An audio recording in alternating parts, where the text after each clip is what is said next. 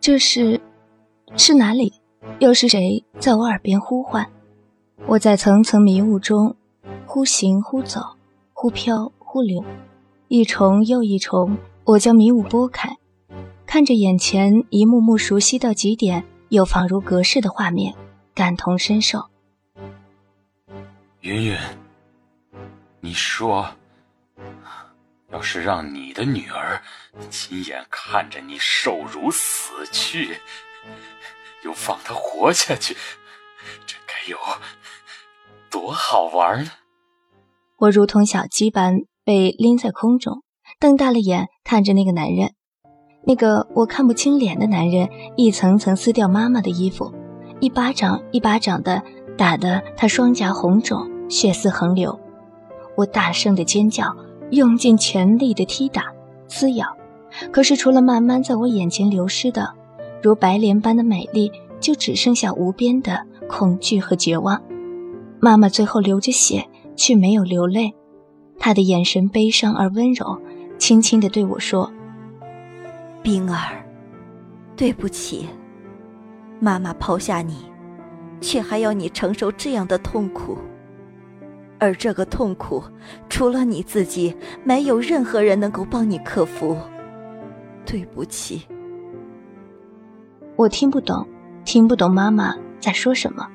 我只知道她闭上了眼睛，然后再也不醒来。天意。冰衣，谁是谁不断在我耳边呼唤？老大，我从来没有见过像他们两个这么好的苗子。尤其这小子，只要经过我训练，一定能成为暗黑一条街的第一杀手。冰儿，别怕，哥哥一定会成为最出色的杀手，来保护你。这个女孩精神受过极度的刺激，一旦进入梦境就会发狂。如果再这么下去，恐怕会因为过度疲劳而死去。冰叶，你真的下定决心了吗？如果用催眠的方法抽掉你妹妹的梦，的确能让她正常入眠。可是，她也会从此不会再做梦，即便做了梦，也永远记不起来。但这些都不是最严重的。你要知道，在我们黑暗一条街生存的人，随时随地都会受伤昏迷。每一次醒来，除了靠医术，更要靠个人顽强的毅力。可是冰一这种情况，一旦无梦，意志力不是薄弱，而是完全失去。若真的受了重伤，到时能不能醒来，就真的只能看造化了。冰衣，不去死！是谁在用那么悲凉的声音说话？遥远的像在天边，又清晰的像在身旁。你一定要救他，一定要救他！听到了没有？冰叶少爷，不是我们不想救小姐，可是小姐的血型，孟脉型血在千万人里面也只能找到一个。如今这么紧急的情况。那还不赶快输我的血！再迟，再迟就来不及了。可是少爷，你流了那么多血，又伤得这么重，如果再抽掉大量的血，我叫你输，听到了没有？就算抽干了也没关系。如果冰儿死了，我不允许！一个威严的声音突兀的插了进来。比起这个没用的丫头，你对我来说更重要。你可以不让我救冰儿。哥哥冷冷的看着那个男人，明明只有十六岁，却仿佛经历了百年的沧桑一般。只要将来，你不要后悔。老陈。良久的沉默后，那男人终于狼狈仓皇的开口：“尽力保住两个人。”冰一，如果你死了。如果你这么讨厌我和这个世界，到底是谁？求求你不要这么绝望的喊我的名字。在那间日日关起我们残酷训练的小屋中，一个戴着金丝眼镜、温文秀气的男子站在金灿灿的阳光下，对着浑身的伤痕、血腥肮脏的我们伸出宽大温暖的手。我是你们凭空冒出来的舅舅，因为直到五天前我才知道姐姐有你们这两个孩子。我现在的经济条件不是很阔绰，但是有一群极有势力又讲义气的兄弟。我相信自己总有一天会成为大富翁，而且我还能烧一手好菜。如果这些背景条件还够吸引你们的话，就跟着我走吧。如果你能够让冰儿永远不用杀人，如果你能够尽力的让我们幸福，我们就跟你走。好，成交，条件是。你们要叫我爸爸，我才二十八岁，就有一个十七岁的俊俏儿子和一个十六岁的漂亮女儿，说出去肯定羡慕死他们。爸爸，哥哥叫了一声，我跟着叫道：“爸爸。”下巴落地的声音，不是吧？我开开玩笑的，看你们两个都不知道什么是笑。我逗个乐子而已，天哪！我才二十八岁，被人知道了有个十七岁的儿子和十六岁的女儿，我还怎么活呀？有哪个姑娘还肯跟我拍拖呀？冰衣，我就把这个世界和我自己一起毁灭。为什么那么深沉的伤悲会扎进我心里？为什么那一声声的呼唤会让我的心跟着哭泣？你不是答应过我不再杀人的吗？你不是说过要过普通的生活吗？是这个人杀死了妈妈。哥哥倔强的看着与他一般高的爸爸，冷冷的说：“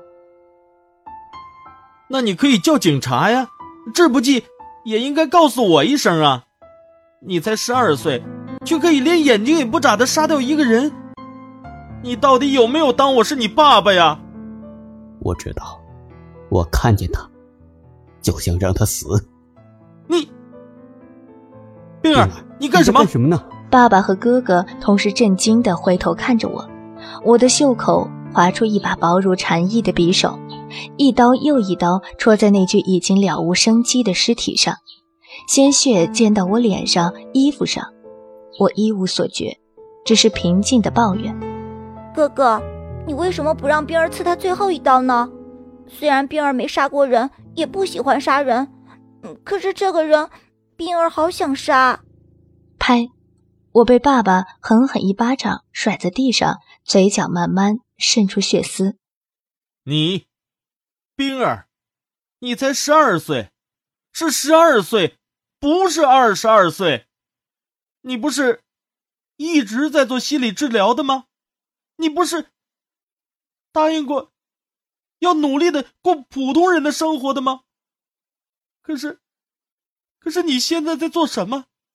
你看看你现在的表情像什么？你们两个滚，全都给我滚！冰衣，冰衣。冰衣，心口好痛，是谁？是谁都没关系。我不想他再用这么悲伤的声音叫我。我真的好想告诉他，请你不要这么难过。我不死。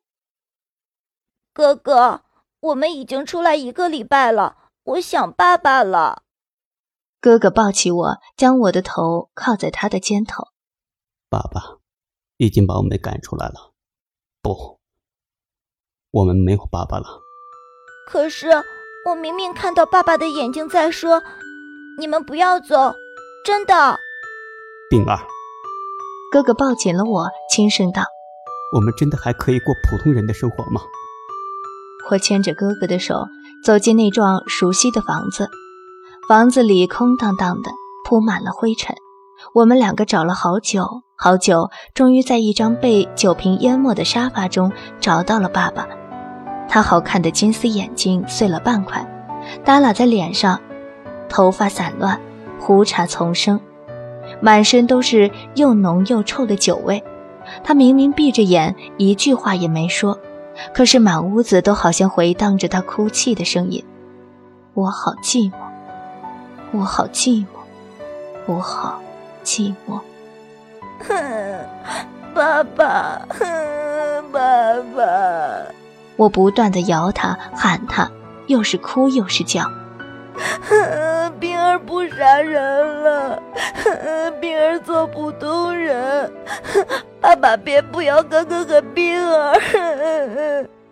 爸爸缓缓地睁开眼，看到我和哥哥的时候，满脸的难以置信，他的眼眶慢慢泛红，半晌才吐出一句：“你们两个没良心的小鬼！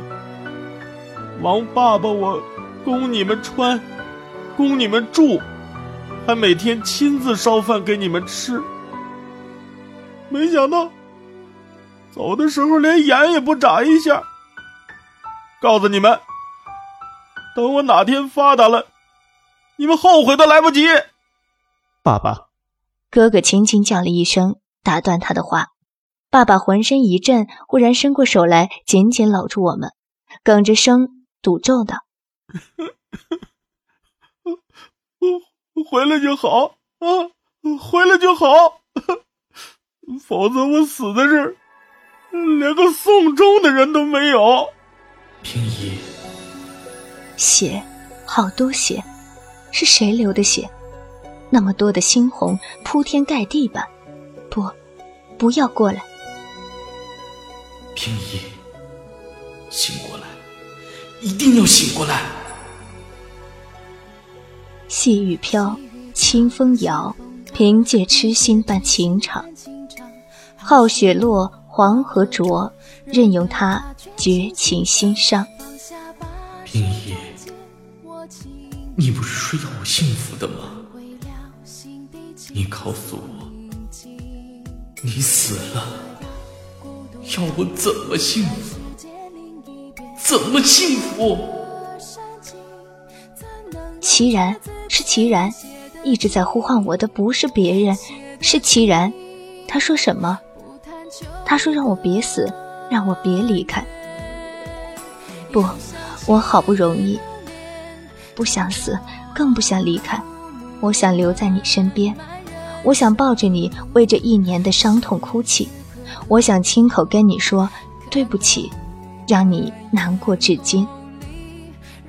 今生缘，来生再续，情和物，生死相许。如有你相伴，不羡鸳鸯，不羡仙。